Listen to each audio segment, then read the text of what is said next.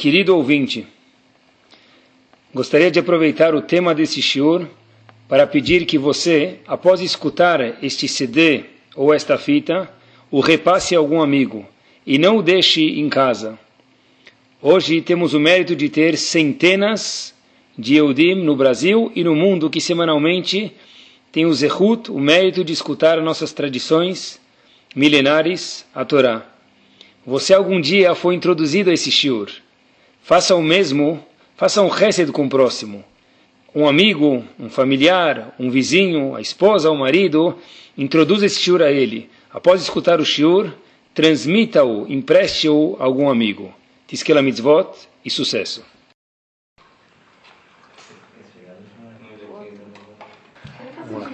Falar para vocês um assunto que estava na minha cabeça faz talvez, é, talvez um decorrer, quase dois anos, um ano e meio, dois anos. E talvez hoje ficou claro, a gente vê se até o fim do shiur, que a Shema ajude aqui para ficar claro, para transmitir para vocês. Antes de falar sobre o assunto, vou falar sobre um Rav que fala sobre o assunto, para que a gente tenha ideia de quem é essa pessoa. A gente já mencionou sobre ele. Teve um Rav chamado Rav Yohanan Bunim Wasserman. Ele nasceu em 1875 e faleceu em 1941, 1941. Quer dizer, não está tão distante da gente, relativamente. Rav Yohanan Wasserman estudou em Radin. Quando a gente fala de Radin, aquela cidade pequena que nem aparece no mapa, mesmo no guia da Europa, aquele de guia quatro rodas da Europa também não aparece. Uma cidade muito pequena, a gente sabe que judaicamente ou religiosamente é uma cidade muito grande. Radin, ou Radun, como aparece no mapa hoje em dia, é a cidade onde morava o grande Hafetz Haim. Rabbi Yohanan Wasserman ficou muito próximo do Hafetz Haim desde o ano de 1907. Ele viveu até 1941. Né? E ele se tornou, isso mesmo, o Rav Yohanan Wasserman se tornou o aluno mais próximo que havia do Havetz Haim. Todo mundo sabe, isso é famoso para quem lê. Obrigado. Quem lê biografias, Rav Yohanan Wasserman foi o aluno mais próximo do Havetz Haim, assim ele se sentia. Em contrapartida, assim também o Havetz Haim sentia que o aluno mais próximo que ele tinha era o Rav Yohanan Wasserman. No fim da vida do Havetz Haim, ele quis se dirigir a Israel e Havetz Haim quis morar em Israel. A gente for ver a história dele, a gente sabe que o plano dele não deu certo. Só que no caminho que ele estava saindo da Europa, de Radin para Israel, perguntaram para ele, Rav, se o senhor vai para a Europa, o que, que vai sobrar de toda para Israel? Vai embora da Europa para Israel? Quem que vai liderar a gente? Quem que vai cuidar da gente? Disse o Havetz Haim, não tem problema. Eu indo embora, eu deixo alguém aqui para vocês tão bom quanto eu. Rav Yohanan Wasserman. Quer dizer, para o Havetz Haim falar, eu deixo alguém aqui tão bom quanto eu, vai ser muito bom mesmo. Tá? Esse é o Rav Yohanan Wasserman. São mais dois pontinhos sobre a vida dele, para que a gente possa falar o show de hoje. Em 1929, Rav Wasserman foi, por isso que ele é famoso em especial, ele foi Rosh Yeshiva de Yeshiva de Baranovich. Rav Yohanan Wasserman, se, quando se fala de Baranovich, uma das cidades na Europa, se lembra Rav Yohanan Wasserman. E uma vez, até contam que uma vez o Havetz Haim deu um shiur num ano, antes de Rosh Hashanah, e um aluno falou, de novo, o Havetz Haim falou as mesmas palavras, o mesmo shiur que ele deu ano passado, antes Rosh Hashanah. Rav Yochanan Wasserman se levantou para esse amigo dele e falou, olha, foi quase o mesmo shiur. Nesse ano, ele adicionou oito palavras a mais.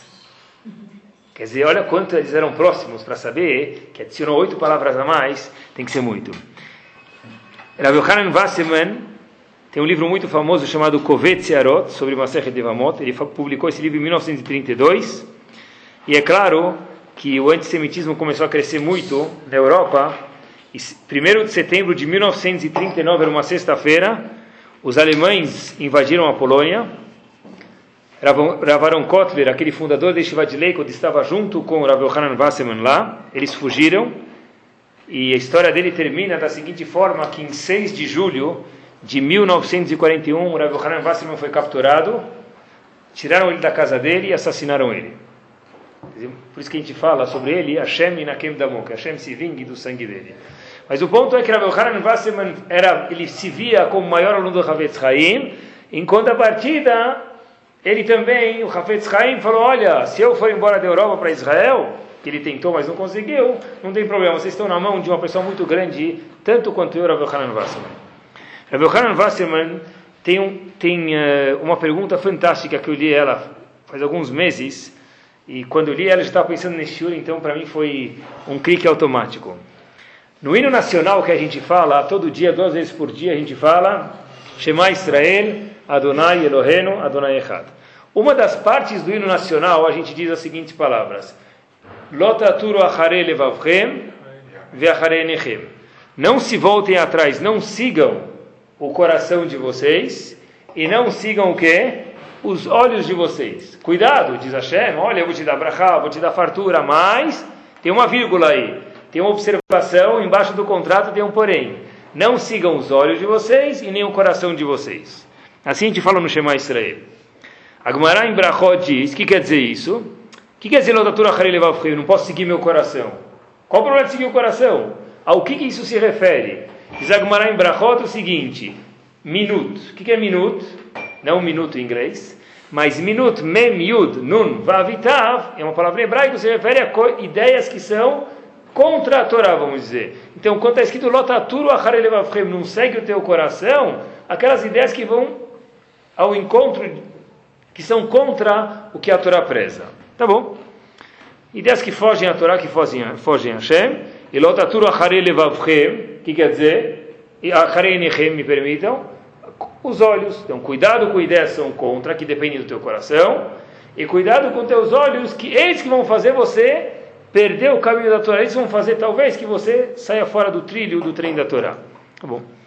Pergunta da Hanan é uma pergunta fortíssima, pessoal. Olha que interessante, a gente fala o Shema mil vezes, dez mil vezes, e uma pergunta que brilha.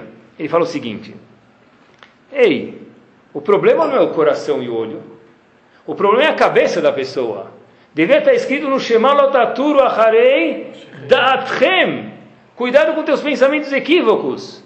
Não o olho e a se a pessoa pensa, tem ideias ruins, ele vai acabar olhando o que não deve, vai acabar cobiçando o que não deve, vai acabar tendo vontades que não deve, tá certo. Mas no Shema Israel deveria estar escrito Lotaturu Acharei Da'atchem, a tua cabeça, não é? Que a gente fala, por exemplo, uma pessoa que não tem ideias corretas. Fala, esse cara tem cabeça torta. A gente fala, ele tem ideia, ele tem olho torto, ele tem coração torto, ele tem cabeça torta. Pergunta a Belhanan Wasserman como pode ser que no Shema Israel a gente fala, cuidado, é o olho e o coração. Essa é a cabeça. Deveria estar escrito, em vez de Acharei Levavchem, Acharei Nechem, Lotaturo não vai atrás da Atchem, a cabeça de vocês. Quando a gente quer falar uma pessoa esperta na Torá, qual o termo que a Gemara usa para gente? O Talmud usa Chacham Lev e Kach Mitzvot. Uma pessoa que tem coração bom, ele pega mitzvot. E de novo, mesma pergunta. Uma pessoa que tem cabeça boa pega mitzvot, não coração bom. Se ele tem coração bom, então ele, não deve ter problema de diabetes. Ele não vai, ter, ele vai, poder, vai poder fazer mais ginástica. Não tem nada a ver com mitzvot, o coração. Começa tudo na cabeça da pessoa. Por que lev, por que não? Por por que coração e por que olho? Fazer mais uma perguntinha só para vocês. Uma segunda, essa pergunta, na verdade, quem fez foi o Hanan Vassana. Tem uma outra pergunta que eu faço para vocês, uma pergunta muito interessante. Não sei se já falei para vocês, mas eu falo agora que eu tenho uma certa neguia, uma certa dúvida, não sei se pode falar isso, que eu quero que Mashiach chegue. Um interesse isso, que eu não quero que Mashiach chegue. Por quê? Não sei se pode falar isso, mas eu, que o Rav Salomon, quando estava aqui, Shrita, falou que se Mashiach não chegar até o ano que vem, eu vou voltar a passar mais 4 ou 5 dias na Yeshiva, onde eu, graças a Deus, eu moro e dou aula. Então, eu tenho um pouco de interesse que Mashiach não chegue, não sei se pode falar isso, porque eu gostaria que ele voltasse para poder ser essa essa oportunidade de novo. É claro que se Mashiach chegar, se Deus quiser, vou ficar junto com ele também, aproveitar. Sabe que quando a gente gosta de alguém, isso aqui passa, parece. que minha sogra veio em casa esse domingo e ela estava fazendo uma brincadeira com minha filha. Então ela falou, brincadeira de adivinha quem é. Ela falou, vou te falar um personagem e vou te dar dicas, você adivinha quem é. E minha filha não adivinhou. Aí minha filha falou para minha sogra, agora eu vou te fazer uma, uma, um personagem e você adivinha quem é. Tá bom, então ela falou, é uma pessoa que eu gosto muito. Né? E aí minha sogra não adivinhou. Minha sogra perguntou para minha filha quem é esse personagem. Ela falou Rav Salomon. Poxa, mas eu falei, minha filha viu ele uma vez, acho que quando eu fui levei ela a passear um dia, que eu fui conversar com ele na casa dele, que ele estava do lado da Shiva. Aí minha sogra perguntou, mas é, por que você gosta dele? Eu falei, ah, porque meu pai gosta, deve ser que é legal, então eu também gosto dele. Então, Baruch Hashem que passou esse sentimento para ela. Mas, pessoal, um dia eu estava andando com o Rav Salomon do lado do Yeshiva, lembro até hoje na rua, estava passeando com ele, e ele falou, tem uma pergunta boa para você. Falei, por favor, quero aprender. Ele falou, Bnei Israel, a gente já escutou essa história tantas vezes, ficaram no Egito. Ficaram no Egito, ficaram no Egito, ficaram no Egito. E se ficassem mais um segundo no Egito, o que ia acontecer? Nunca mais saíam. O Arizal fala que tem 50 níveis de, níveis de pureza e 50 níveis de impureza. Bnei Israel estavam no 49. Se o elevador descesse mais um para baixo, era uma situação irreversível. Não tinha mais como salvar esse povo, que hoje está aqui chamado Bnei Israel. Faltava mais um pouquinho só. Hashem salvou a gente rápido. Salomão disse, peraí, parte dessa descida para chegar no 49 nível de Tumá aconteceu com certeza no último ano que eles estavam lá, porque a cada momento estavam descendo mais. Hashem falou: se ficassem mais um pouco, acabou. E fez a seguinte questão: como pode ser isso? Os últimos 12 meses que a gente passou no Egito, olha que pergunta bomba. Ei, só havia milagre, milagre, milagre, milagre, mais milagre, as 12 pragas. Nenhum Yehudi foi pego. A não ser Rocha, que foi uma exceção, escuridão. Então, como pode ser que parte da decadência dele espiritual do povo aconteceu nesse último ano. Porque, de novo, eles desceram 49 níveis de Tumá, mas um segundo iam ficar lá para sempre. Mas parte dessa descida foi no último ano. E no último ano tinha um milagre atrás do outro. Como pode ser que eles escorregaram para baixo no último ano? Pergunta bomba. Eu não sabia responder. Foi para ele muito boa pergunta, não sei responder. Por um lado eu fiquei com vergonha, porque eu nunca tinha pensado nisso. Mas por outro lado eu falei, olha que Baruch Hashem, feliz que ele me fez essa pergunta. Pessoal, primeira pergunta foi Lotaturu Como? Devia ser Lotaturu A segunda pergunta, como pode ser que os Yehudim desceram vendo Hashem, a mão de Hashem, quando os próprios egípcios falaram, manda eles embora, a gente não aguenta mais, Hashem está com eles. E uma última pergunta, que é o mesmo assunto, a Torá obriga todo Yehudi a ter emuná. Um Yehudi que não tem emuná, não tem fé, ele não vale quase que nada. Por exemplo, quem com certeza absoluta não vai ter Tchiat não vai ter ressurreição dos mortos? Um Yehudi que não acredita nisso. Essa pessoa, certeza absoluta, não vai ter Tchiat Porque para entrar no jogo, para apostar no bingo, para apostar na loteria, para apostar em Tchiat eu preciso acreditar. Se eu não acredito, certeza eu não vou ter. Fé é uma coisa indispensável para o Yehudi. Quantos livros de Mussar a gente tem que falam sobre Emuná? Razoníssimo, Shilat Esharim. Quantos livros tem sobre Emuná, sobre fé? A Torá obriga a gente a ter Emuná. Pergunta Rav Yohanan Wasserman, como pode ser isso? Você não pode me obrigar a ter Emuná. Você pode me obrigar, mesmo que eu não queira, colocar filhos. Eu quero comer jejua. Eu quero comer carne e come leite. Você pode me forçar o que, que você quiser. Me obrigar a ter fé? Qual a definição de fé? Fé é uma coisa que eu não vejo, porque eu não tenho emuná que isso aqui é um relógio, eu não tenho fé que isso é um relógio, eu estou segurando o relógio, se eu sei que ele existe. Ter emuná quer dizer acreditar uma coisa a mais. Como pode ser que a Torá fala que o que não tem fé não vale quase nada? Mas como eu, eu não tenho fé, o que você quer que eu faça? Eu não tenho fé, eu não estou vendo, por que eu tenho que acreditar? Como você pode me obrigar a isso? Fato é que Aristóteles, pessoal, num hidush muito grande, o Rambam, o que, que o Rambam diz, Maimonides, sobre Aristóteles? O famoso filósofo Aristóteles. Sim. O Rambam fala as seguintes palavras sobre Aristóteles, eu copiei. Aristóteles estava um degrau abaixo da profecia. Quem falou isso? Não foi o jornal Estado de São Paulo. Rambam, Maimonides testemunhou. Aristóteles estava um degrau abaixo da profecia. Com todo respeito, ninguém aqui está nesse nível. Pergunta Rav Hanan Wasserman, Habibi, opa. Um degrau acima ele chegava na nevoa. Se ele que estava próximo da profecia não tinha imuná, não tinha fé em Hashem, como pode ser que nós que estamos longe da profecia temos o riuv, a obrigação de ter imuná em Hashem? Uma bomba de pergunta, pessoal. Como pode ser que um jovem que faz bar com 13 anos Hashem, depois que ele vai dormir, a Neshama dele sobe, Hashem pergunta no, se acredita em mim ou não. Um jovem de 30 anos também tem que ter uma mora melhor ainda. Mas um jovem de 13 anos, Hashem já pergunta, quando ele, quando ele dorme, a Neshama dele sobe, Hashem fala, no, como está tua hoje? Como foi sua fé hoje? Hashem já espera isso dele. Aristóteles não teve. Um degrau abaixo da nevoa, assim, testemunho Rambam. E a gente, como que é obrigado a ter? Sim, Aristóteles veio antes do Rambam, né?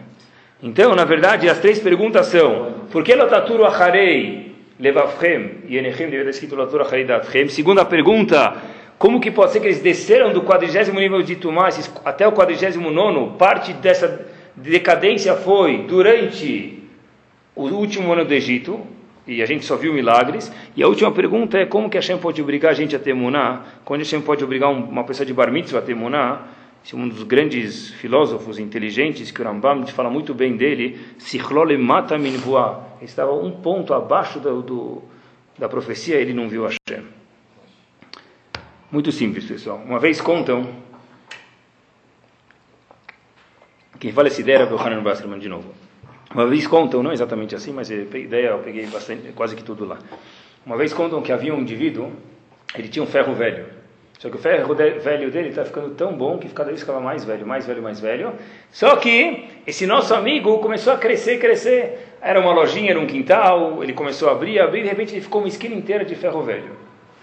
Então esse nosso amigo um dia estava lá, veio um amigo dele tomar cafezinho com ele, Shabaue, falou para ele, eu acho que você já precisa aqui colocar um segurança. Por quê? Porque o seu ferro velho já está começando a ficar uma coisa grande, é bom colocar um segurança aí. Então o seu José colocou um segurança. Tá bom? Onde, onde eu vou achar um segurança hoje à noite? Ele pegou um amigo dele lá, um amigo muito fiel, falou para ele: Olha, meu amigo, se o senhor não dormir, eu te dou 150 reais hoje à noite. Quero contratar um segurança amanhã. Hoje não tenho ninguém, quero contratar você. Aí ele falou: Puxa, 150 reais? É um terço do meu salário mensal. Claro que eu vou ficar sem dormir. Eu cuido para o senhor. Tá bom, o senhor José foi para casa, dormiu meio assustado assim, sabe? Puxa, Será que o meu porteiro está cuidando bem do meu ferro velho? Agora que me alertaram, fiquei preocupado. Ele volta no dia seguinte, parecia que estava tudo normal. Ele bate na porta, Hazako Baruch.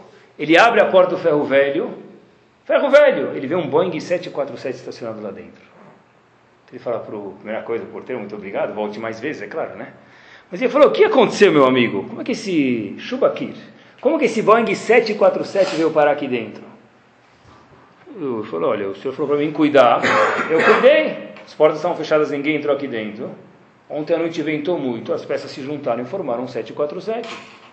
Aí o dono falou para ele, ah, para com isso. As peças do ferro velho se juntaram. Eu sei que eu tenho peças de avião aqui, eu tenho todo tipo de peça. Mas formaram um 747? Flap, sim. Rodas, é.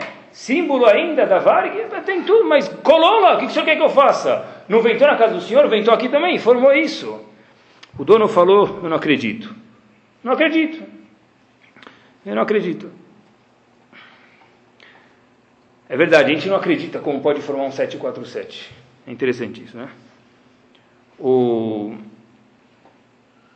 um astrônomo de Cambridge, eu procurei isso, tem uma revista chamada Jewish Observer que eu recebo ela, em maio de 2006, por isso que eu falo que já faz talvez mais de um ano e meio que eu estou procurando esse shiur, um dos astrônomos de Cambridge falou o seguinte, eu estou com o artigo aqui, depois quem quiser posso mostrar, peguei recortei. O nome dele é Fred Hoyle, e eu peguei justo esse exemplo do 747, que ele falou o seguinte, as chances de se criar o mundo a partir de um acidente do Big Bang, matematicamente, quem falou isso foi ele, quer dizer, não é um chute matemático, é igual a um tornado varrer um quintal e formar um Boeing 747. De novo, o astrônomo de Cambridge, cálculos matemáticos, falou que as chances de pegar um Big Bang e, e formar dele o, o mundo é igualzinho matematicamente a um tornado varrer um quintal e fazer um 747. Pronto. Quer dizer, quando a gente entra lá é impossível, vai, qual a piada? Criou um 747. Se alguém falasse que aposta um eu não apostaria 25 centavos que formou um 747, não um real. Nem se fosse para ganhar 400 mil. Eu não apostar não, porque eu sei que é besteira. E pessoal, os cientistas hoje, a gente olha o Estado de São Paulo, jornal, informática, a gente vê aquela senhora japonesa lá, com o celular em cima da unha dela, né? Já mostrando. O palm que ela mostra para a gente é o melhor palm que existe, né? Que vai sair amanhã e daqui três dias já está obsoleto de novo. E cada vez tem mais tecnologia. Até hoje, os cientistas próprios disseram que não conseguiram criar uma mosca mosca, aquela criatura que vive pouquinho, que nem consegue ir no banheiro, assim o Talmud fala para gente, por isso que ela vive pouco. Essa mosca, até hoje os cientistas falaram, nós não conseguimos criar uma mosca. Como então, vem a pergunta, poucas pessoas acreditam em Hashem. Se quando a gente olha para um ferro velho, a gente fala, puxa, como pode ser que não existe um 747 do além? Matematicamente, o mundo é igual, acontecendo o Big Bang formar o mundo da forma que é, como pode ser, pessoal? É incrível, quanto mais a gente estuda sobre o mundo, mais a gente vê fantástico isso. Estava estudando Gemara na Yeshiva, e a Gemara em Shabbat fala algumas observações curiosas sobre o mundo. Então eu falei, poxa, melhor lugar do que aqui para aprender? Impossível. Tem verde na Yeshiva onde eu moro, e lá em cima o coordenador da Yeshiva, ele também é formado em biologia. Então eu perguntei para ele, olha, algumas perguntas que eu tinha. A Gemara fala o seguinte em Shabbat, todos os animais do mundo, a, pálpebra deles se fecha para baixo, como a nossa, a gente fecha o olho. A galinha é a única exceção que a pálpebra sobe. Eu falei, como que é? Ele falou, é assim mesmo. A Gemara explica a razão para isso. Mas é o único animal no mundo que a pálpebra sobe. Eles não sabem a razão, a Gemara explica a razão, pessoal. A Gemara fala que a, a galinha, a boa pergunta em Shabbat, a Gemara fala que a galinha anda em muitos lugares de fumaça, e se a pálpebra não subir, a fumaça pode entrar e não proteger, ela vai ficar cega. Então Hashem fez com que ela subisse. Que fantástico, pessoal. Big Bang. Todos os animais assim, menos ele. Pronto. Ele, o oftalmo aqui, pode provar isso para a gente. Mais ainda, pessoal, como que as plantas se reproduzem? A Gemara explica, vou perguntar, ele falou, olha, é, tem aqui o gameta masculino e feminino, mas um não consegue chegar até o outro. Então, como que passa os óvulos de um para o outro? Vê uma mosca passear, vê uma, uma abelha passear, ela tira daqui e coloca lá, pachuto. Pachuto para um tonto, isso é pachuto.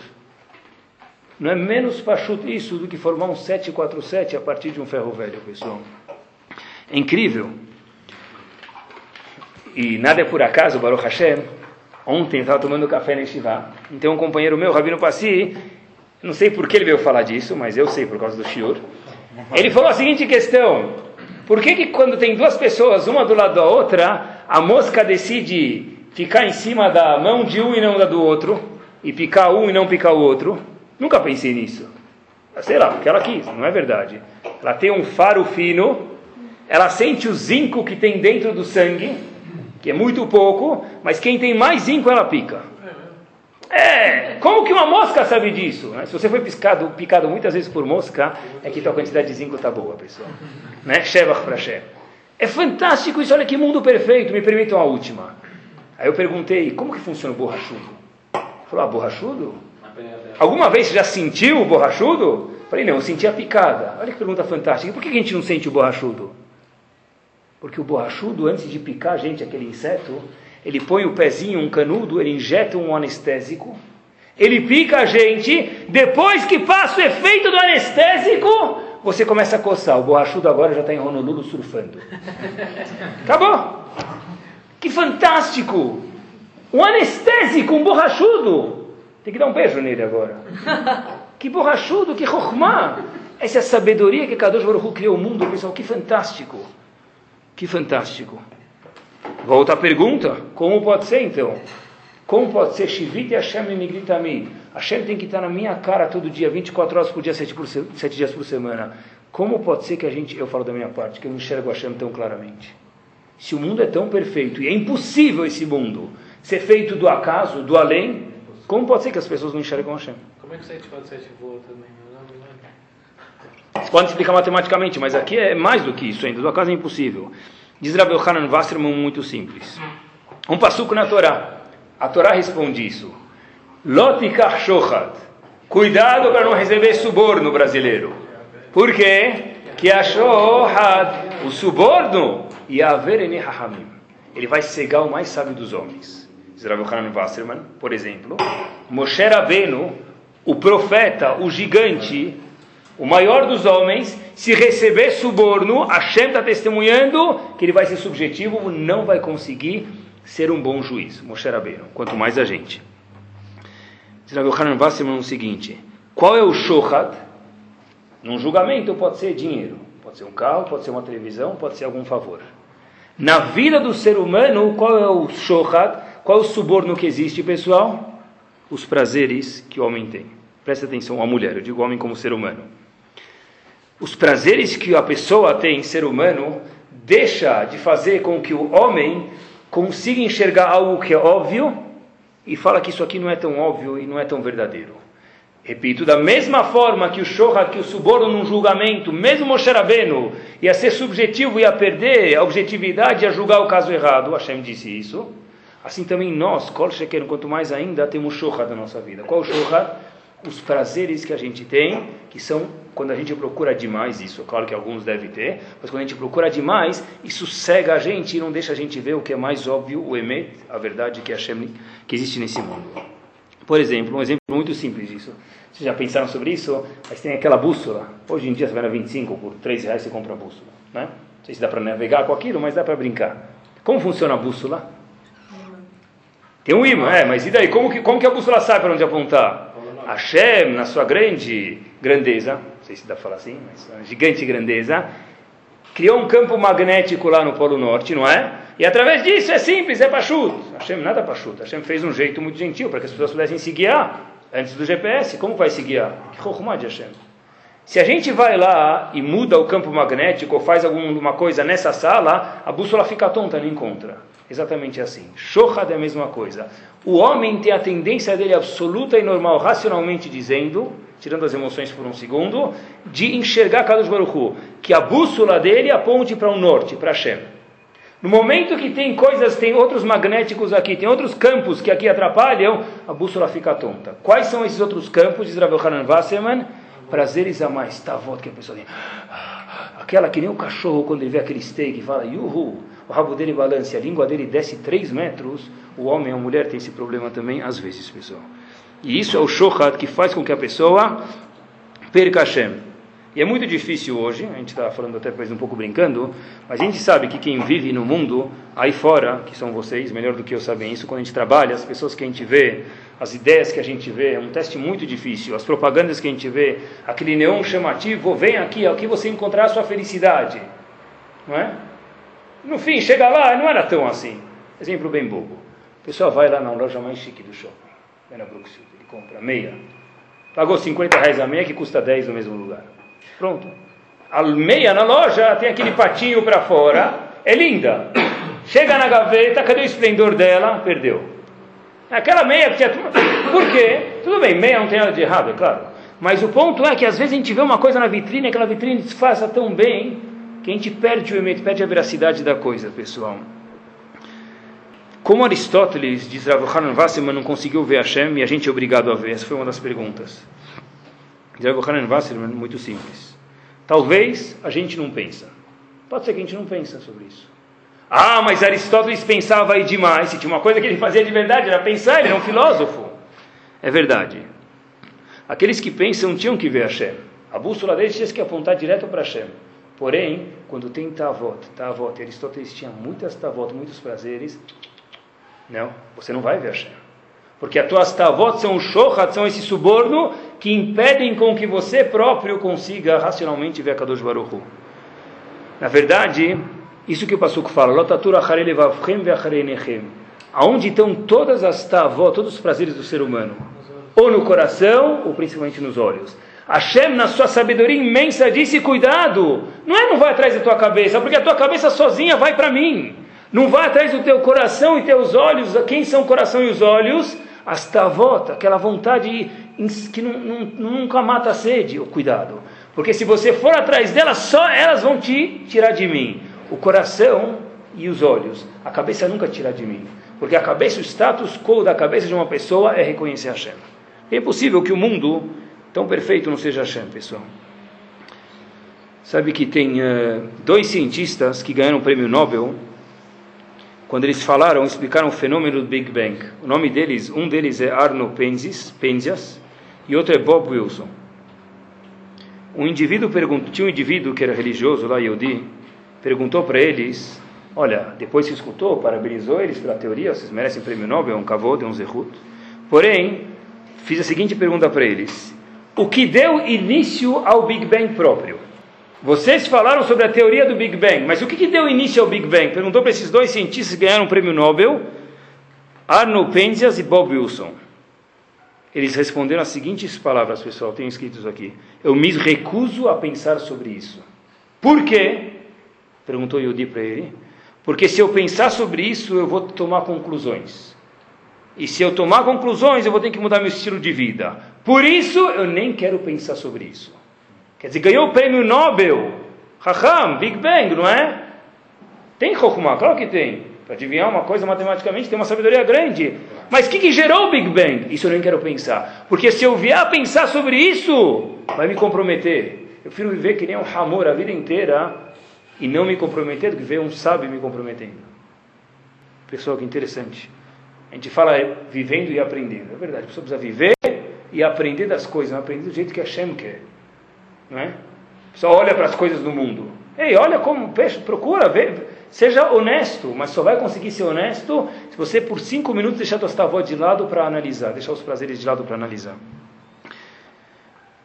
Aqui a gente respondeu as três perguntas. Duas, na verdade, a terceira a gente vê daqui a pouquinho. Lotatura Harelevavchem, porque o problema é o lev e o ain, não é, não é a cabeça. Porque a cabeça quer ver Hashem e é o pachuto, o racional é ver Hashem. O problema são os prazeres. Como Aristóteles, que é um, um nível abaixo da imuna, não viu Hashem, assim testemunho Rambam, e a gente é obrigado a ver Hashem, um jovem de Bar é obrigado a ver Hashem. Porque não precisa ser Aristóteles para ver, para ver Hashem, não precisa ser um gênio para ver Hashem. Precisa tirar as tavot. Isso, um jovem, no nível dele, diferente do que uma pessoa de 30, 40, 50 anos, é obrigado já a começar a ver que tem Hashem no mundo. Aristóteles não viu, é. Como a Torá obriga a gente a ter emuná, eu não estou vendo, eu não estou vendo aqui o relógio. Relógio eu vejo. Coisas que eu não vejo, como eu posso ser obrigado a ter emuná? Porque é pachuto, pensa um pouco, obrigatoriamente você vai ter emuná. É só pensar e deixar, deixar essa voz de lado, pessoal. Sabe que eu vi uma história interessantíssima, que uh, 1800 mais ou menos, era muito, hoje em dia também, pachuta, mas em 1800 era mais difícil ainda para uma mulher dar luz. Imaginem só. Não tinha todos esses uh, aparelhos que tinha, aparelhagem, médicos daí por diante. Uma vez aconteceu numa cidade na Europa que tinha uma mulher que estava dando a luz e não só que era 1800, como também era Yom Kippur. Então, ela não sabia o que fazer, como fazer na sinagoga. E de repente apareceu um indivíduo lá no CNIS que ninguém nunca tinha visto ele na sinagoga. Dr. Bernard. Tá bom. Depois descobriram que era um dos melhores médicos da Europa. Ele estava viajando de uma cidade para outra. Ele escutou que era Yom Kippur, não era religioso, mas ele falou: Olha, já estou aqui, vou parar por aqui. E ajudou essa mulher a dar luz. Tá bom? Era uma cidade, uma cidade chamada de Lelov. E tem um Rav, um Rebbe, Rebbe chamado Rebbe de Lelov. Ele salvou o nenê e contaram para ele, olha, agradeceram ele, deu a luz para a mulher, Mazat, Mabruco. E isso aqui só parte da história. Esse Rebbe de Lelov falou, deixa eu conversar com você um minuto, eu quero te conhecer. Você ajudou alguém da minha comunidade, eu quero te agradecer. Ele entrou, conversou com ele. E esse indivíduo foi embora, continuou a viagem dele. Alguns anos depois, viram que esse indivíduo não era mais aquele Dr. Bernard de antes, era uma pessoa já que cumpria a Torá, já mudou o destino da vida dele. Era um Yehudi que agora já não era só um Yehudi de Yom Kippur, ele era um Yehudi mais frequente com Hashem, tinha mais conversas com Hashem, uma relação maior com Hashem. Então todo mundo queria saber o que, que o Rebbe de Lela contou para ele. Só que ninguém vai ser audacioso de perguntar para o Rebbe o que, que você falou com ele. Quem conhece o Rebbe, o Rebbe é uma dinastia, um rei lá em cima, ninguém chega perto dele. Então não sabiam o que fazer, até que uma vez uma pessoa viu esse doutor e falou, olha, desculpa, mas o que, que o, Rebbe, o Rav te contou, esse teu Rebbe de Lelov contou? O Rebbe de Lelov me contou um, um passuco no, no só isso. Mudou minha vida. Qual passuco? Sefer Shmuel, Aleph, no Perektet, conta o seguinte passuco. Shaul, o rei Shaul, foi procurar os burros do pai dele. O pai dele tinha burros, propriedade antes, perdeu os burros, e ele foi procurar.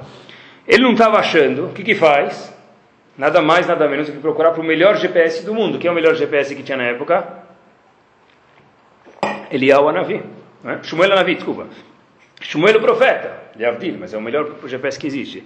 Então ele foi para Shmuel, falou, Shmuel, Shaul, o rei, perguntou para Shmuel, olha, como, onde estão tá os burros do meu pai? Eu quero ajudar meu pai, que o Buda vai me acha? Então, Shmuel Anavi falou para ele, muito simples, Darkeno asher alachnu aleha. Shmuel Alef Perektet. No caminho que a gente fez, procura no caminho que a gente passou. É isso que o Rebbe falou para ele. O Rebbe falou para esse, esse doutor, se vê uma coisa de errado no passuco, fala, claro, Está perguntando onde estão os burros. Ah, vai para esse caminho. Não olha o caminho que você passou. O caminho que eu já passei, eu já passei, eu não achei o burro. Quero saber aonde tem que ir. Só que Shmuel Anavi, o maior dos profetas, falou que é um grande profeta, Darkeno Asher Alachnu Aliyah, o caminho que a gente passou. O Reb de Lelo, o Rav David Milelo, falou o seguinte: olha, a pessoa quer saber para onde ele tem que ir, olha onde você passou. Darkeno Asher Alachnu Aliyah, o que a gente já passou. Disse Shmuel Anavi para Shaul, o rei: se você quer saber onde está o burro do teu pai, olha onde, por onde você passou. Qual é a lógica? Se a pessoa quer saber aonde ele tem que ir, disse Rebbe de Love de novo, olha onde você passou. Ninguém vai em nenhum lugar por acaso. Tudo que a gente escuta, inclusive que eu estou falando para mim agora, e vocês estão escutando de carona, é o que? Para a gente escutar. Não tem nada na vida que passa por acaso. A palavra mikre, quer dizer acaso em hebraico, forma as mesmas, a, mesma, a mesma outra palavra, rak me Hashem. Mikre acaso, se você embaralhar as letras, forma rak Hashem. É só de Deus. O Mikre pode ser Mikre para tolos, ou sábios como Baruch Hashem, nós aqui, se Deus quiser, Rak Hashem, é só de Deus.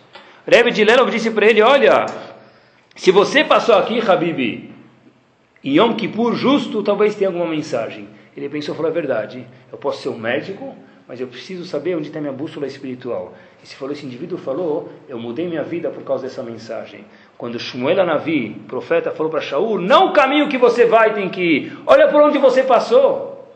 Tudo que acontece na vida da pessoa, a pessoa tem que olhar. E tem que olhar, olhar, analisar um pouco, tirar um pouco as tavot que ele tem, tirar um pouco todos os prazeres, todos os prazeres, sejam tecnológicos, ou materiais, ou físicos, ou espera um pouquinho. Dá para analisar friamente, o mundo sozinho aconteceu? E é interessante, se a gente acreditasse nisso de verdade, hoje a gente ia ser outra pessoa. E a gente pode acreditar um pouco nisso, pessoal. O mundo não pode ser por acaso. Nada é por acaso, pessoal. Sabe que só os sábios podiam fazer isso, só Hashem pode fazer isso. A Gemara em Sanedrin, da Samech Gimel Amudbet, fala uma coisa muito interessante. Hashem entrou dentro do nosso, do nosso cérebro e fez um raio-x. É fácil ver a consequência de uma coisa e passar mercúrio na consequência. A Chokhmah, a Gdulá, a sabedoria, é o que? Um bom psicólogo que ele faz. Ele não quer tratar consequências, se ele é bom de verdade, ele quer ver a causa, porque se você passar mertiolate na causa, você nunca vai ter consequências. Se você fechar esse buraco da consequência, vai abrir outro. O certo é a causa, não é a consequência. Agmará Leavdil fala para a gente, olha, entra dentro da cabeça da pessoa, olha que fantástico. Agmará fala o seguinte, por que, as pessoas faziam idolatria nas épocas antigas? Essa é uma opinião uma opinião. Tem uma hloket, mas tem uma opinião. Uma opinião diz que tinha muito etc. Era um prazer muito grande. Outra opinião diz o seguinte: a Gemara fala em Sanedin, da Samer Kimeramudbet, lê para vocês as palavras. Amarav, disse Rav. Yodim hayu Israel, beavodat kochavim shem ben mamash.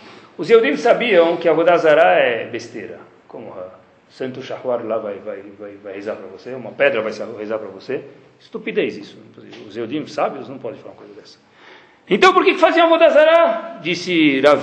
Falou, vou te falar a causa disso, não a consequência. Velov duvaem avodat kochavim, faziam Vodazara porque ela leatir lahem arayot befarhesia. Eles só faziam Vodazara tremenda essa Gemara, para permitir relações sexuais proibidas. Qual é a lógica? Tem a ver um com o outro. Rashi, nosso comentarista francês e sábio, Rav Shlomo Yitzhak, diz o seguinte, na, na Gemara mesmo, no data da Gemara. Eles tinham muita vontade de ter relações com algumas mulheres. Amru, os Eudim falaram, Nifrok kol Torah vamos soltar tudo, abandonar toda a Torá, vamos abrir mão de toda a nossa Torá. Aí, pronto, a gente não precisa mais se cobrar sobre isso. Porque se eu falar que a Vodazara é grave e na mesma Torá está escrito para não ter relações sexuais proibidas, Fica contraditório. Sabe o que eu vou fazer? Vou abandonar tudo. Porém, termina Rashi com as seguintes palavras. Eles não tinham vontade nenhuma de fazer a vodazara. Por que faziam? Para mostrar a Torá besteira. Olha que interessante. A pessoa é capaz de fazer atos que são irracionais para poder se justificar e não se sentir mal.